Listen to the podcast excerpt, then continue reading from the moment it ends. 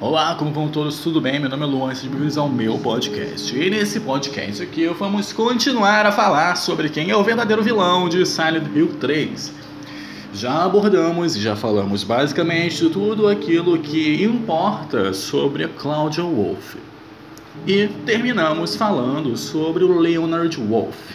Bom, Leonard, como eu já disse, ele foi um fanático da religião de Silent Hill, daquela que nós conhecemos como a Ordem, ou no filme a Ordem de Valtiel. E bom, ele, como um fanático, obrigou a sua filha desde cedo, assim como Dália fez com Alessa, a aderir à religião, né? Sim. Só que no início ela não se sentia bem com a religião, sendo assim, ela era punida e castigada por é, atos irreligiosos, né? Atos que não iam a favor da religião que o seu pai cultuava. Um fato interessante é que em um dos castigos que Leonard fez com castigou, né, Cláudia, dizem fontes que Vincent presenciou alguns deles. Não só Vincent, como a própria religião, o próprio culto, via todos esses castigos sendo acontecendo, acontecendo e nunca fizeram absolutamente nada.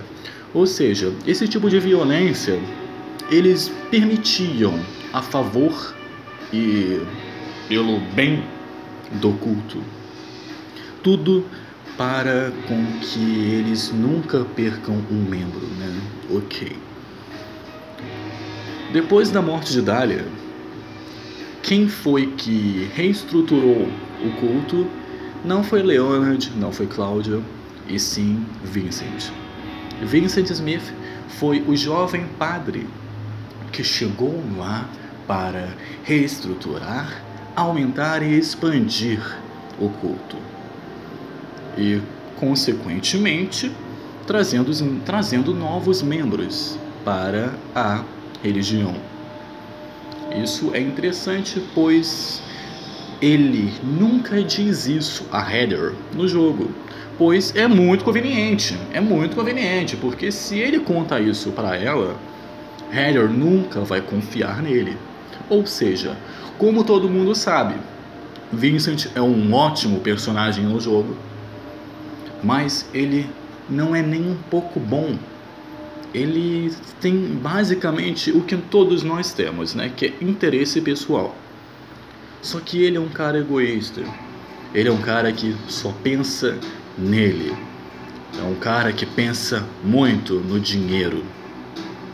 É um cara que se sente amedrontado só de pensar e se colocar em perigo físico.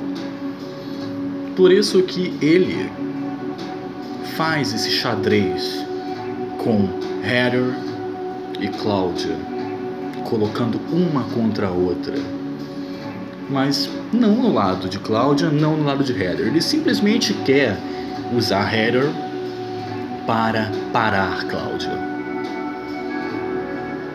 No final do jogo, antes dele morrer e antes na biblioteca, ele ajuda Heather. Ele ajuda mas ele só está instruindo ela a fazer aquilo do qual ele não pode fazer. Ele não é do bem. Ele não é um personagem bom. Ele simplesmente é um personagem que está usando todo mundo. Em Silent Hill 3, o único personagem que eu posso dizer que ele é bom de verdade é o Douglas Cardinal. De resto, todos os personagens têm alguma culpa Heather não tanto, ela é simplesmente uma vítima, mas ela, ela tem que ir para Silent Hill, não adianta. Douglas foi um personagem do qual a cidade nunca veio a chamá-lo. Ele simplesmente foi porque ele queria ajudar Heather. E eu acho isso uma atitude ótima. Em outras palavras, continuando a tese do áudio anterior, eu desacredito por total que Cláudia seja de fato a vilã desse jogo, pois ela, além de ser usada, ela tem uma história dolorosa. E mesmo sendo dolorosa, ela não se tornou maligna. Vocês entendem isso? Muitas pessoas dizem que, ah, mas ela matou o Harry. E logicamente, isso é uma coisa imperdoável. Mas eu acho esse uma um fato interessante, pois não vamos negar, uma coisa que a Cláudia pensa é o seguinte, que para o paraíso no mundo e a salvação de todos, sacrifícios são inevitáveis, ou seja, Harry, Vincent e as outras pessoas anteriormente que vieram a morrer também por causa do culto, como Lisa, Kaufman, Dahlia. São sacrifícios que são feitos, de fato, são sacrifícios que são inevitáveis de se acontecer. Ou simplesmente necessários.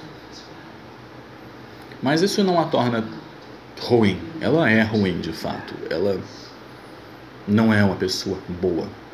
Mas é como eu disse, Cláudia tem uh, boa intenção naquilo que ela faz. Ela, diferente de Dália, ela quer a salvação para todos e não para apenas uns ou para si mesma. Não. Ela quer que todos se salvem. Só que ela não sabe exatamente como é que isso vai acontecer. Outra coisa interessante que eu acho importante de comentar é que Deus ele não tem uma aparência específica. Samael ele tem aquela imagem de Bafomé, por exemplo, que tem no final do Hill 1, por exemplo, que aquele íncubus aparece, ou até mesmo se você olhar o Silent Hill Downpour, o Downpour em, em um cenário que eu não me lembro qual é, me perdoem, eu acho que é biblioteca, é biblioteca. Tem uma foto, não uma foto, mas uma pintura do Deus Samael. E é a mesma imagem. Mas aquilo não passa de uma imagem Talvez seja a imagem da qual o homem que pintou a imagem acreditava que Deus, Samael, Incubus, que seja, seja daquela forma. Diferente de, por exemplo, do jeito que em Silent Hill 3 o Deus apareceu com a aparência da Alessa. Porque Alessa estava nos pensamentos de Cláudia naquele momento onde aconteceu o aborto e a tentativa de nutrir novamente aquele feto e concebê-lo. Certamente, se fosse aquele Deus fosse sido nascido através de Hera, poderia muito bem ser uma forma mais bonita, por exemplo. Porque naqueles livros da biblioteca de Silent Hill 3, ela vê a imagem das santas, dos santos. E pode ser desse jeito que ela talvez veja esse Deus. Mas, é como eu disse, Deus, ele tem inúmeras aparências, infinitas aparências.